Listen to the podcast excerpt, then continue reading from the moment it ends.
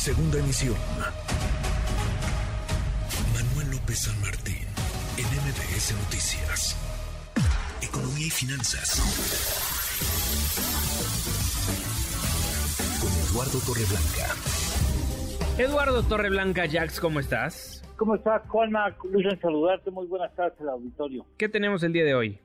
Pues mira, eh, se han dado a conocer los datos en esta semana de correspondientes al trabajo, ocupación y empleo correspondiente al mes de noviembre de 2022 que reflejan un buen momento en el ámbito laboral, alcanzando un nivel o tasa de desempleo abierto, la más baja desde el año 2005, hace 17 años. Sin embargo, bueno, la creación eh, de trabajo, de, de un empleo, siempre será bienvenido en nuestra economía aunque el trabajo formal inscrito ante el IMSS será siempre mucho mejor que el mantener o abrir, entre comillas, un trabajo informal. En junio del 2020, la tasa de desocupación fue de 5.46%, hoy es del 3%. Es el más bajo, pero hay que considerar que a pesar de que el dato es muy bueno, eh, eh, la tasa de informalidad ha crecido hoy es de 55.2%. Hay 4.500.000 personas en búsqueda de otro empleo, es decir, están subempleadas, mayor y mejor ingreso. Y si bien ha incrementado el empleo en el país, debemos mejorar el nivel del ingreso de los trabajadores de que disponemos. El empleo disponible antes de la pandemia era de mejor calidad y tenemos que reconocer que aún queda ese pendiente. En noviembre de este año, Juanma, se abrieron 444 mil empleos. 183 mil de ellos tenían hasta dos salarios mínimos como ingreso del trabajador. Estamos hablando de un máximo de 10 mil 372 pesos. 110 mil de esos trabajos fueron de un salario mínimo, considerando aproximadamente un 5 mil 186 pesos se ha precarizado el trabajo en nuestro país.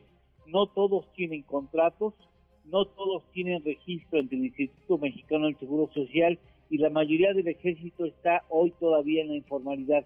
Son pendientes. Recuerden que el Coneval tiene registrado el salario formal promedio en 9.061 pesos y el salario informal promedio de 4.400 pesos. Es una enorme diferencia. Esos son los pendientes más importantes que tenemos que atender. Formalizar el trabajo en nuestro país, procurar que la mayor parte de los, de los empleos sean formales, estén registrados ante el INPS y disfruten de beneficios sociales y abatir la informalidad que aún sigue siendo un pendiente mayúsculo en nuestro país. Cierto, es importante, se han registrado muchos trabajos, pero hay que reconocer que lamentablemente el trabajo que se ha abierto no es del mejor ingreso posible o al menos ni siquiera es lo que ya teníamos antes de la pandemia, Juan. Muy bien, señor este Eduardo Torreblanca, una disculpa. No te preocupes. ¿Tenemos postre el día de hoy? Claro que sí.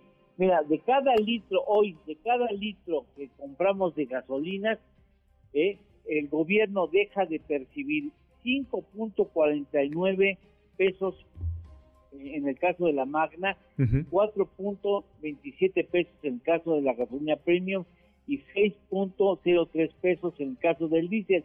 De ese tamaño es por cada litro el sacrificio fiscal del gobierno. Bueno, así las cosas, Eduardo Torreblanca, ya casi se acaba el año, ¿ya compró sus calzones rojos? Este, eh, pues sí, ya, ya están listos, ya están listos para mañana portarse. pues sí, sí, O los amarillos para el dinero, don Lalo. Pues mira, mejor eh, los rojos. Mejor el amor, ¿verdad? Sí, mejor, siempre. Preferible. Eduardo Torreblanca, siempre un placer saludarlo. Muchísimas Igualmente, gracias. Juanma, cuídate mucho. Buenas tardes al auditorio. Muy buenas tardes. Redes sociales para que siga en contacto: Twitter, Facebook y TikTok. M. López San Martín.